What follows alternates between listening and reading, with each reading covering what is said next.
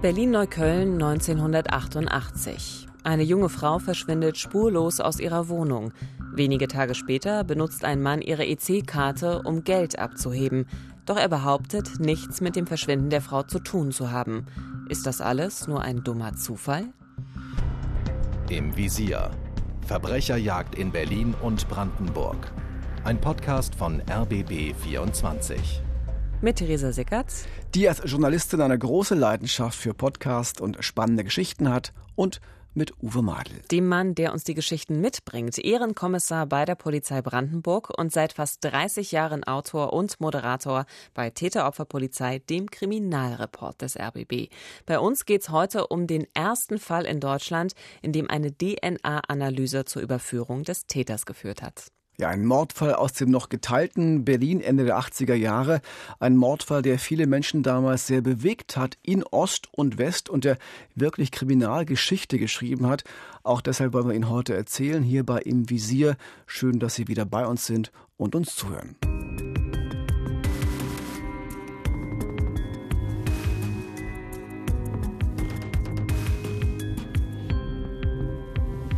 Es ist der 27. Februar 1988, Berlin-Neukölln. Die Eltern der 20-jährigen Claudia machen sich Sorgen. Sie können ihre Tochter telefonisch nicht erreichen. Claudia steht kurz vor dem Abschluss ihrer Banklehre. Normalerweise meldet sie sich täglich bei ihren Eltern. Die Eltern gehen zur Wohnung ihrer Tochter in der Silbersteinstraße, doch niemand öffnet. Als sie die Wohnung aufschließen, ist schnell klar, Claudia ist tatsächlich nicht da. Nichts deutet zunächst auf ein Verbrechen hin. Doch Claudia bleibt verschwunden. Kurze Zeit später wird mit ihrer EC-Karte und der PIN Geld von ihrem Konto abgehoben. Dreimal 400 D-Mark. Dabei werden Überwachungsbilder gemacht. Sie zeigen einen Mann. Hat er etwas mit Claudias Verschwinden zu tun?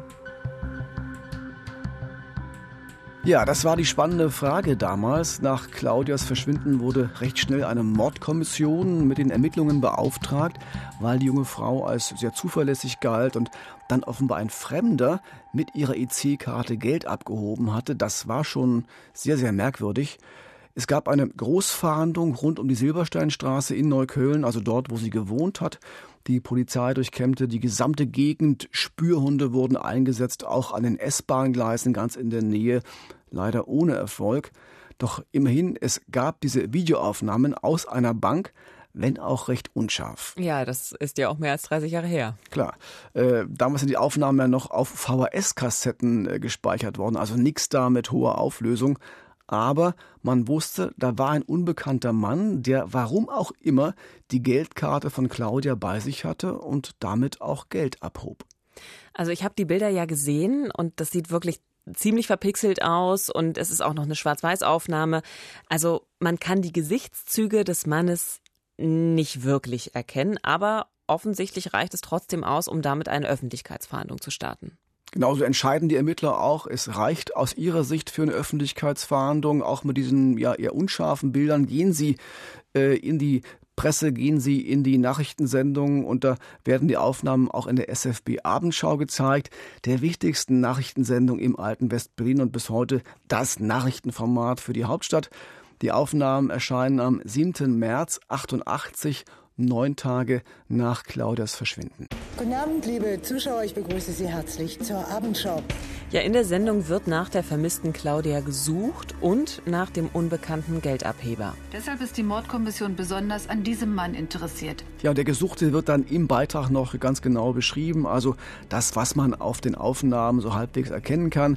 Etwa 1,70 Meter groß soll er sein und schmächtig, lichtes Haar haben, große Geheimratsecken und ein offenbar vernarbtes Gesicht. Die Mordkommission stellt im Beitrag damals auch direkt Fragen an die Zuschauer. Wir hören Karl Flor, eine Legende unter den Mordermittlern in Berlin und lange Zeit Chef der ersten Mordkommission. Zunächst interessiert uns natürlich einmal, wer kennt diesen Mann? Wer kann Angaben über seinen derzeitigen Aufenthaltsort machen. Dass die Fragen also damals nach dem Beitrag in der Abendschau gab es mehr als 30 Hinweise und einige auch auf ein und dieselbe Person. Schon erstaunlich. Ja, ein 31 Jahre alter Mann, ein Berliner und bereits mehrfach vorbestraft. Sein Name Hans-Joachim R. Der Mann war gerade erst ein paar Wochen zuvor aus dem Gefängnis entlassen worden nach zehn Jahren Jugendhaft. Er hatte 1976 in Spandau eine Gastwirtin beraubt und erstochen. Jetzt war er also wieder frei und offenbar sofort in das nächste Verbrechen verwickelt. In der Öffentlichkeitsfahndung hatte man noch sehr vorsichtig formuliert, er könne auch ein Zeuge sein, der die Geldkarte vielleicht irgendwo gefunden hat. Aber jetzt, wo man seine Vergangenheit kennt, da wird der Verdacht gegen ihn natürlich konkret. Mm, nachvollziehbar. Aber trotzdem, was heißt das jetzt? Also weiß man, wo sich dieser Mann aufhält? Wird er jetzt verhaftet? Wie geht es weiter, Uwe? Das Ungewöhnliche, Theresa, ist ja an dieser Geschichte, ähm, der versteckt sich nicht vor der Polizei. Er wartet auch nicht, bis sie zu ihm kommt. Er geht selbst zur Polizei und das gemeinsam mit seinem Anwalt Hans-Christian Ströbele. Der Hans-Christian Ströbele, der Mann, den wir hier in Berlin ganz gut kennen. Genau der, einer der markantesten Charakterköpfe der Grünen in Deutschland. Nicht immer unumstritten, aber auf jeden Fall besonders. Okay, nochmal für alle, die ihn jetzt vielleicht nicht kennen. Also er war von 2002 bis 2009 stellvertretender Vorsitzender der Bundestagsfraktion der Grünen und er war durchaus beliebt. Also als einziger Bundestagsabgeordneter seiner Partei konnte er viermal hintereinander in seinem Berliner Wahlkreis Friedrichshain-Kreuzberg ein Direktmandat erlangen. Und genau eben dieser Hans-Christian Ströbele, der war damals also der Anwalt des Beschuldigten Hans-Joachim R., um den es also heute bei uns geht geht. Genau, ja. Und Ströbel hat ja lange Jahre als Strafverteidiger gearbeitet, äh, also er ist da ein sehr erfahrener Mann und er geht zunächst davon aus, dass das, was ihm Hans-Joachim R. damals alles so erzählt, dass das auch stimmt. Es war so, dass er von Anfang an, als er mich zum ersten Mal kontaktiert hatte, ähm, mich gebeten hat, ihn zur Polizei zu begleiten, äh, weil er sich stellen wollte. Er habe damit nichts zu tun, äh, er sei unschuldig. Und so waren dann auch äh, seine Angaben immer wieder. Ja, und genau das sagt Hans-Joachim R. dann auch äh, bei der Polizei. Er stelle sich mit reinem Gewissen, er habe nichts mit dem Verschwinden von Claudia zu tun und er sei auch nicht der Mann, der da auf diesen unscharfen Videobildern am Geldautomaten zu sehen sei. Aha. Die Ermittler kann er damit nicht so richtig überzeugen. Sie behalten ihn trotzdem da wenn auch zunächst nur wegen des Verdachts auf Computerbetrug. So heißt das im Juristendeutsch, wenn man mit einer fremden, offenbar gestohlenen EC-Karte am Automaten Geld abhebt. Für Sie, für die Ermittler und auch für den Haftrichter ist Hans-Joachim R. auf diesen Bildern deutlich zu erkennen. Es hatten ihn ja auch offensichtlich wirklich sehr viele Zeugen identifiziert auf Klar. diesen Bildern. Aber was ist jetzt mit Claudia? Also kann ihm irgendetwas nachgewiesen werden, denn sie ist ja nach wie vor verschwunden. Nee, noch nicht so richtig. Äh, bislang gibt es ja von Claudia, du sagst es, keine Spur. Äh, für die Ermittler ist Hans-Joachim R. trotzdem dringend tatverdächtig. Für sie hat er etwas mit dem Verschwinden von Claudia zu tun. Denn alle sind sich sicher, auch die Eltern von Claudia, dass die 20-Jährige nicht einfach abgehauen ist. Hier muss irgendetwas passiert sein und deshalb wird weiter gesucht und das unter großer Anteilnahme der Öffentlichkeit. Erneute Suchaktion nach Claudia. Heute Morgen um neun setzte die Polizei zum zweiten Mal zu einer intensiven Großfahndung an. Vier Züge, insgesamt 160 Mann, durchsuchten das Gebiet rund um die Silbersteinstraße bis zum Flughafen Tempelhof und das Gelände des Güterbahnhofs Oderstraße. Die gesuchte Claudia ist seit 14 Tagen als vermisst gemeldet. Insbesondere achtete die Polizei auf leerstehende Objekte wie zum Beispiel geräumte Häuser. Die Suchaktion verlief auch dieses Mal ergebnislos. Claudia bleibt verschwunden. Der vermeintliche Scheckbetrüger Hans-Joachim, der mit der Scheckkarte der Vermissten an vier Geldautomaten Geld abgehoben haben soll, bestreitet nach wie vor, etwas mit ihrem Verschwinden zu tun zu haben. Sein Anwalt hat heute die Haftprüfung beantragt. Also der Verdächtige bestreitet weiterhin etwas mit der Tat zu tun zu haben und auch die Suche bringt erstmal keine weiteren Ergebnisse. Doch 18 Tage nach dem Verschwinden von Claudia ändert sich alles.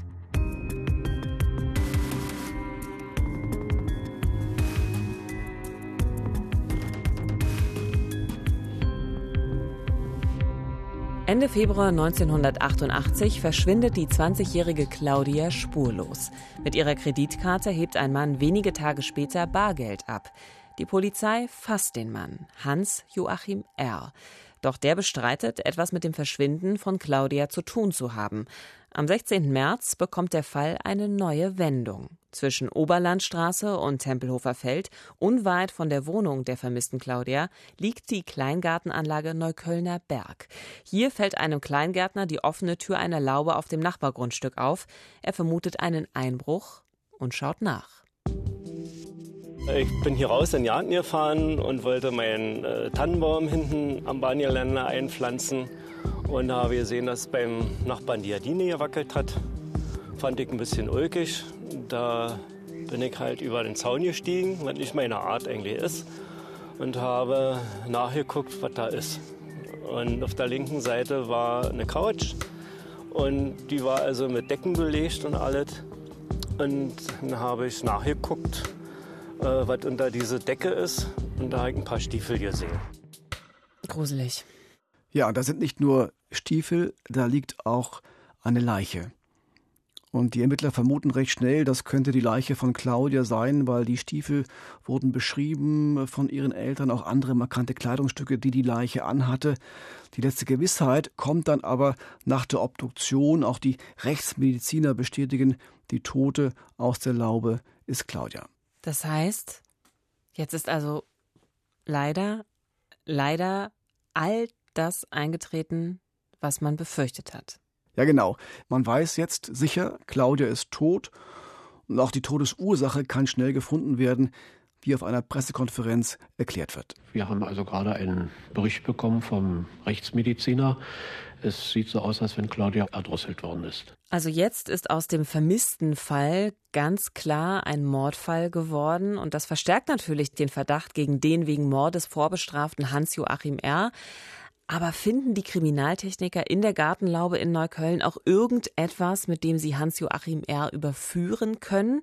Also er sagt ja nach wie vor, er hätte Claudia noch nie gesehen, geschweige denn irgendwie getroffen und gar umgebracht. Ja, die Kriminaltechniker untersuchen natürlich den Tatort und die Leiche von Claudia sehr genau und Sie finden sowohl am Körper von Claudia in der Laube als auch zu Hause in ihrer Wohnung in der Silbersteinstraße in Neukölln Spermaspuren Sie vermuten natürlich, dass die vom Mörder stammen, also von ihrem Verdächtigen Hans-Joachim R. Heute würde man die Spuren schnell untersuchen und bei einer Übereinstimmung sagen, okay, mhm. Volltreffer, ähm, das ist der gesuchte Täter. Aber wie uns Thomas Neuendorf erklärt, das ging damals nicht so einfach. Ähm, und Thomas Neuendorf war viele Jahre selbst Ermittler und später Pressesprecher der Polizei in Berlin. Nun hatten wir allerdings diese Spermaspur. Damals konnte man dort nur eine Untersuchung nach der Blutgruppe durchführen. Und das ist natürlich sehr ungenau. Dann trifft das auf viele Millionen Menschen ja diese Spur zu. Und weil diese Beweislage dann so schwierig war, entschied man sich, eine DNA-Analyse durchzuführen. Die war in Deutschland zu dieser Zeit noch gar nicht bekannt, noch nie angewendet worden. Ja, denn die DNA-Analyse stammt ursprünglich aus England. Und dort gab es 1987 in einem Dorf die erste Massenfahndung mit einem genetischen Fingerabdruck. Auch dort ging es um einen Mord. Eine 15-Jährige wurde vergewaltigt und erwürgt. Die Polizei konnte damals Spermaspuren an der Leiche sichern und mit Blut und Speichelproben aller Männer aus diesem Dorf und der Umgebung abgleichen. Insgesamt mehr als 5000 Männer. Der Mörder des Mädchens konnte damals dadurch gefunden werden. Und jetzt soll also so ein Verfahren eben auch das erste Mal in Deutschland Anwendung finden. Genau, das war damals ein, ein Riesenerfolg, dieser erste DNA-Nachweis in England und wirklich eine Revolution in der Kriminaltechnik, in der forensischen Wissenschaft. Ausgangspunkt dafür war die Entdeckung eines britischen Genetikers, Alec Jeffreys heißt er. Der war Mitte der 80er Jahre eigentlich auf der Suche nach einer Methode zur Früherkennung von Erbkrankheiten und fand dabei heraus, dass es in jeder menschlichen DNA einen Bestandteil gibt, der im Prinzip nur bei diesem Menschen existiert und der auch sichtbar gemacht werden kann, genauso wie ein Fingerabdruck, der ebenfalls ja einzigartig ist. Hm, deswegen sagt man ja auch eben, ne, genetischer Fingerabdruck, genau wegen dieser Einzigartigkeit. Genau, so ist ja. diese Kombination entstanden. Äh, und da sich die DNA in jeder Körperzelle befindet, egal ob Blut, Nägel, Haare, Haut oder Sperma, reichen schon kleinste Spuren, um einen Täter überführen zu können, wenn man denn die entsprechende Vergleichsspur hat. Das ist ja heute schon fast Allgemeinwissen und ich habe es ja auch gerade eben schon gesagt, so, es erscheint mir fast absurd, dass das noch gar nicht so lange der Fall ist, dass man so ermitteln kann. Aber damals, da war diese Methode tatsächlich sogar noch umstritten. Also Absolut, da ist diskutiert worden, genau. gestritten worden. Ja. Also die Kritik war, wenn staatliche Verfolgungsbehörden auf das Allerinnerste des Menschen zugreifen, also seine Erbmasse, ja, dann ist das natürlich auch besonders sensibel und eben ein Eingriff in die Persönlichkeitsrechte. Und genau so ist es eben damals auch in Deutschland diskutiert worden. Ja, und Hans Christian Ströbele, unser ja, Grünpolitiker ja. und Anwalt? Der Anwalt von Hans-Joachim R., der hat diese Diskussion damals äh, mitbefeuert. Er sah große Rechtsunsicherheiten und Missbrauchsgefahren, wenn der Mensch in seinem Inneren, wie er sagt, so offengelegt wird. Dem Nachrichtenmagazin Spiegel sagte er, das ist ein Eingriff, wie man ihn sich schlimmer nicht vorstellen kann. Und das spielte natürlich auch im Prozess gegen Hans-Joachim R. dann eine große Rolle. Ich war damals Pflichtverteidiger äh, des Beschuldigten und Angeklagten später. Äh, und das Besondere war, dass hier zum ersten Mal in der deutschen Rechtsgeschichte, jedenfalls soweit mir das bekannt ist, äh, ein sogenannter äh, genetischer Fingerabdruck ein entscheidendes Beweismittel war. Ja, und tatsächlich gab es 1988 in Deutschland überhaupt noch keine rechtlichen Grundlagen für ein solches Verfahren und auch kein deutsches Labor, das in der Lage gewesen wäre, so einen DNA-Abgleich vorzunehmen. Nur in den USA und in England wurde damals bereits mit dieser Methode gearbeitet. Außerdem lag das Patent für das Genverfahren damals noch bei einem britischen Chemiekonzern. Das heißt, die Ermittler in Berlin waren auf die Hilfe dieses Unternehmens angewiesen, wie uns Thomas Neuendorf von der Polizei Berlin erklärt. Daher entschied man sich dann, die Proben dort nach England hinzuschicken. Und tatsächlich konnte eine DNA extrahiert werden aus äh, diesen Spermaspuren und mit einer Blutprobe, die dann bei dem Verdächtigen abgenommen wurde, stellte sich ganz klar heraus, beide DNA-Strichcodes, beide DNA-Muster stimmen überein. Das heißt, das Sperma stammt mit einer Wahrscheinlichkeit von 1 zu 16,7 Millionen von Hans-Joachim R. Das ist genau dieser Volltreffer, wie wir heute sagen würden. Doch reicht das 1988 für eine Verurteilung aus? Wird das Gericht das Ergebnis akzeptieren?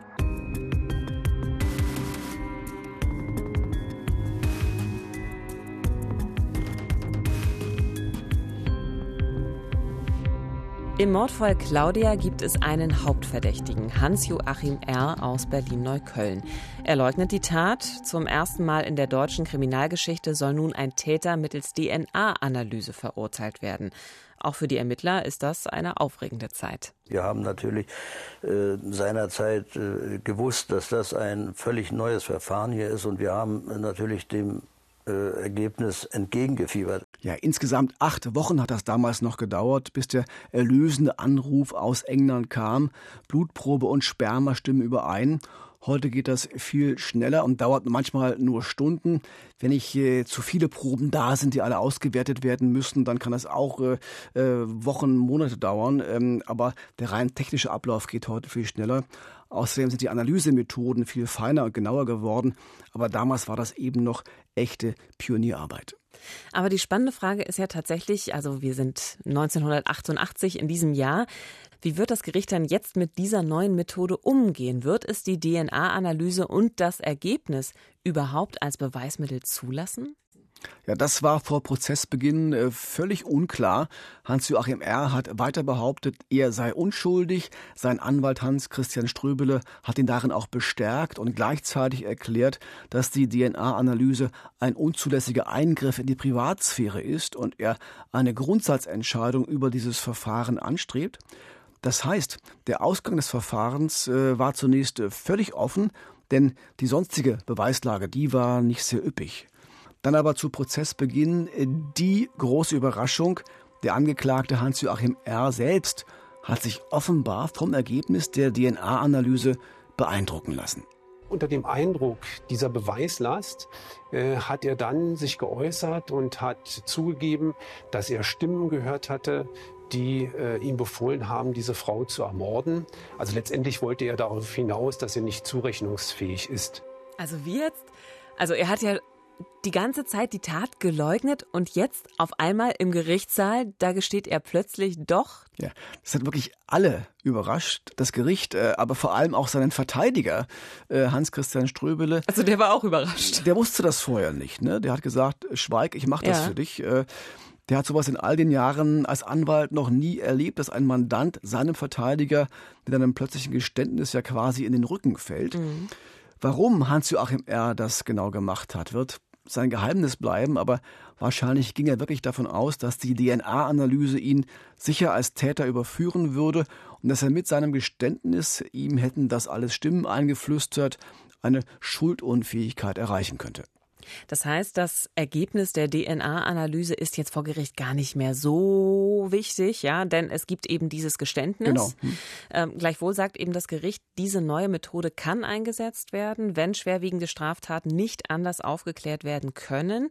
Kann denn jetzt im Verfahren genau rekonstruiert werden, wie die Tat abgelaufen ist und warum sich Hans-Joachim R. Claudia, also ausgerechnet Claudia, als Opfer ausgesucht hat? Es scheint so, als wäre Claudia ein Zufallsopfer gewesen. Hans-Joachim R. war nach eigenen Angaben an diesem Nachmittag im Februar 88 in Neukölln unterwegs auf Wohnungssuche und schon mehrfach abgeblitzt. Also da war so ein bisschen Frustpotenzial offenbar in ihm. In der Silbersteinstraße fand er an einer Haustür das Schild eines Maklerbüros. Es war der Name des Vaters von Claudia und Dort wollte er nachfragen, wie uns Thomas Neuendorf von der Polizei Berlin erklärt. Der Tatverlauf war so, dass der Mann bei der jungen Frau an der Wohnungstür zunächst klingelte. Er behauptete, er sei auf Wohnungssuche. Ja, offenbar hatte sich Hans-Joachim R. in der Wohnungstür geirrt. Das kann ja gar nicht sein. Äh, und ähm, als er merkte, dass er eben nicht an der Bürotür des Vaters, des Maklers, geklingelt hatte, sondern an der Privatwohnung von Claudia, da sei er plötzlich äh, wütend geworden. Da sei er ausgerastet. So eine Reaktion passe durchaus zu seiner Persönlichkeitsstruktur, hat das Gericht dann auch eingeschätzt. Und in dieser plötzlichen Wut dringt er dann in die Wohnung ein, überwältigt Claudia, zerrt sie ins Schlafzimmer und vergewaltigt sie hat dann nach Wertsachen gesucht, dabei eine Bankkarte gefunden. Er hat dann die Frau unter Gewaltandrohung äh, gezwungen, die PIN herauszugeben für diese Bankkarte. Also das ist schrecklich und gleichzeitig wird Claudia wahrscheinlich in diesem Moment auch irgendwie Hoffnung geschöpft haben, dass es dem Täter vielleicht einfach nur um Sex und Geld gegangen sein wird, dass er jetzt vielleicht auch mit der Karte und der PIN einfach wieder verschwindet. Das kann so gewesen sein, aber leider ist es anders gekommen. Das Martyrium für Claudia war noch nicht vorbei. Als Hans-Joachim R. mitbekommt, dass ihre Eltern nicht ganz unvermögend sind, muss Claudia einen Erpresserbrief schreiben. Darin steht, sie sei entführt worden und die Täter wollen 100.000 Mark haben. Das heißt, er muss sie jetzt wirklich entführen. Er muss sie irgendwie rausbekommen aus der Wohnung, um diese Entführung auch glaubhaft zu machen. Aber wie macht er das? Also hat Claudia keine Chance irgendwie zu fliehen? Da liegt ja auch noch irgendwie zwischen Wohnung und der Kleingartenanlage ein Weg dazwischen. Ja, offenbar hatte sie diese Chance nicht. Das ist ja ein, ein erfahrener Gewalttäter. Er knebelt Claudia, verklebt ihren Mund und fesselt ihre Hände. Dann zieht er sie mit einem Mantel und einem großen Schal so an, dass man von den Fesseln und dem Knebel im Mund nichts sieht. Und dann zwingt er sie, mit ihm die Wohnung zu verlassen. Die Kleingartenanlage liegt nur einen Kilometer entfernt, also kein riesig langer Weg. Mhm. Äh, sie laufen über Schotter und Schlaglöcher und an den toten Gleisen der damals stillgelegten Ringbahn vorbei. Und dann bricht er eine Gartenlaube auf und bringt Claudia in der Laube noch am selben Abend um. Er hebt dann eben mit ihrer EC-Karte dreimal 400 D-Mark von ihrem Konto ab und dabei wird er dann eben gefilmt von einer Überwachungskamera. Und es macht mich wirklich immer wieder fassungslos, wie brutal Menschen sein können. Also mir geht das einfach nicht aus dem Kopf. Warum musste Claudia sterben? Er hatte doch schon alles, was er wollte. Also er hatte den Sex, den er sich einfach so genommen hat. Er hatte das Geld. Sie könnte noch am Leben sein. Dieser Mord war mehr als unnötig. Also vor Gericht behauptet ähm, Hans-Joachim R., das haben wir schon gehört, das hätten ihm plötzlich Stimmen befohlen, die hätten gesagt, töte sie, äh, töte sie und er wäre dann diesen Stimmen gefolgt. Doch das Gericht glaubt ihm diese Version nicht und geht davon aus, dass er Claudia umbrachte, um die Vergewaltigung und die Entführung zu vertuschen. Also ein ganz klares Mordmotiv für Vertuschung einer Straftat. Äh, für die Richter ist Hans-Joachim R. voll schuldfähig. Er wird zu einer lebenslangen Freiheitsstrafe verurteilt mit anschließender Sicherungsverwahrung. Denn für das Gericht ist klar, Hans-Joachim R. bleibt gefährlich. Nun haben wir ja doch relativ wenig bislang über diesen Hans-Joachim R. erfahren. Ähm, weiß man denn etwas darüber, warum er dieser böse, gewalttätige Mensch ohne Skrupel geworden ist? Das klingt jetzt vielleicht so ein bisschen hart, aber ich glaube, ihm ist die Verbrecherkarriere schon in die Wiege äh, gelegt worden. Das war ein völlig kaputtes Elternhaus. Bereits der Vater ist wegen Sexualverbrechen verurteilt worden. Beide Eltern haben getrunken. Die Mutter starb sehr früh. Auch sein Bruder wurde frühzeitig zum Vergewaltiger und Schwerverbrecher. Also hier schien eine erfolgreiche Resozialisierung undenkbar, deshalb auch die Sicherungsverwahrung äh, in der Gerichtsentscheidung. Inzwischen ist äh, Hans-Joachim R. nicht mehr im Leben. Er starb 2013 im Gefängnis an den Folgen einer Krebserkrankung. Was für ein verfuschtes Leben und auch was für ein trauriges Leben. Aber nochmal zurück zur historischen Bedeutung dieses Kriminalfalls. Es ging ja eben nicht nur um die Aufklärung äh, eines furchtbaren Verbrechens, des Mordes an Claudia, sondern es ging ja auch darum, wie das geschah. Und das war ja mit Hilfe einer DNA-Analyse zum ersten Mal in Deutschland. Für Thomas Neuendorf hat dieser Fall deshalb auch Kriminalgeschichte geschrieben. Wahrscheinlich wäre dieser Fall ohne diese DNA-Spur nie so eindeutig geklärt worden. Und das war daher bahnbrechend für die Kriminalistik in Deutschland. Ja, da hat er recht. Ja, und das Opfer, die erst 20 Jahre alte Claudia, Sie wird 1988 auf dem Parkfriedhof in Neukölln beerdigt. Ja, und das unter großer Anteilnahme. Dieser Fall hat Berlin damals wirklich sehr bewegt. Fast 200 Trauergäste versammeln sich an ihrem Grab. Das zeigt, das Schicksal dieser jungen Frau aus der Silbersteinstraße in Neukölln wird aus zwei Gründen nicht so schnell in Vergessenheit geraten. Erstens, weil sich viele Menschen weiter an Claudia, an den Menschen Claudia erinnern werden und zweitens, weil eben hier zum ersten Mal in Deutschland ein Täter mit Hilfe der DNA-Analyse überführt wurde. Und dass das Gericht diese Art der Beweisführung zugelassen hat und so der Mord an Claudia aufgeklärt werden konnte, das ist keine Selbstverständlichkeit. Es gab ja keine rechtliche Grundlage dafür. In den kommenden Jahren wurden in Deutschland mit Hilfe der Genanalyse fünf Täter wegen Mordes oder Vergewaltigung verurteilt.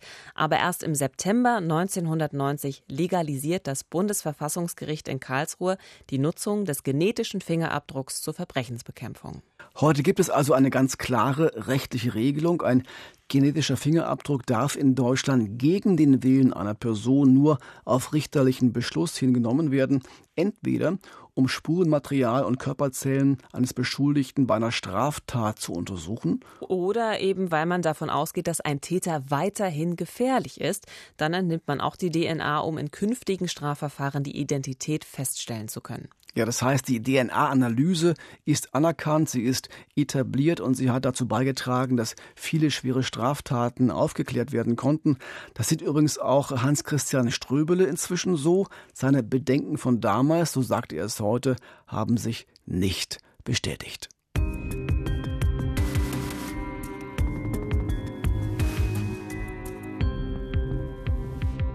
Nächste Woche gibt es einen weiteren spektakulären Fall. Es geht um einen Millionenraub in Berlin-Zehlendorf Mitte der 90er Jahre. Vielen Dank fürs Zuhören. Wir sind im Visier Verbrecherjagd in Berlin und Brandenburg. Und wenn es Ihnen gefallen hat, abonnieren Sie gerne unseren Podcast und wir freuen uns auch immer über eine gute Bewertung. Ich hoffe, Sie können heute Nacht gut schlafen.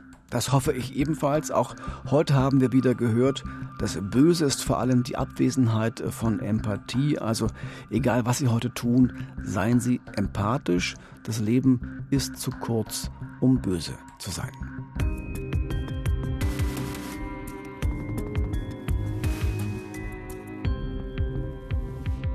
Im Visier Verbrecherjagd in Berlin und Brandenburg ist eine Produktion des RBB. Redaktion Silke Lessmann und Uwe Madel. Projektleitung Nina Siegers. Moderation und Manuskript kommen von mir, Theresa Sickert.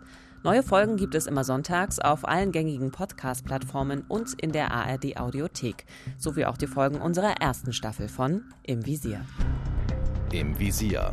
Verbrecherjagd in Berlin und Brandenburg. Ein Podcast von RBB 24.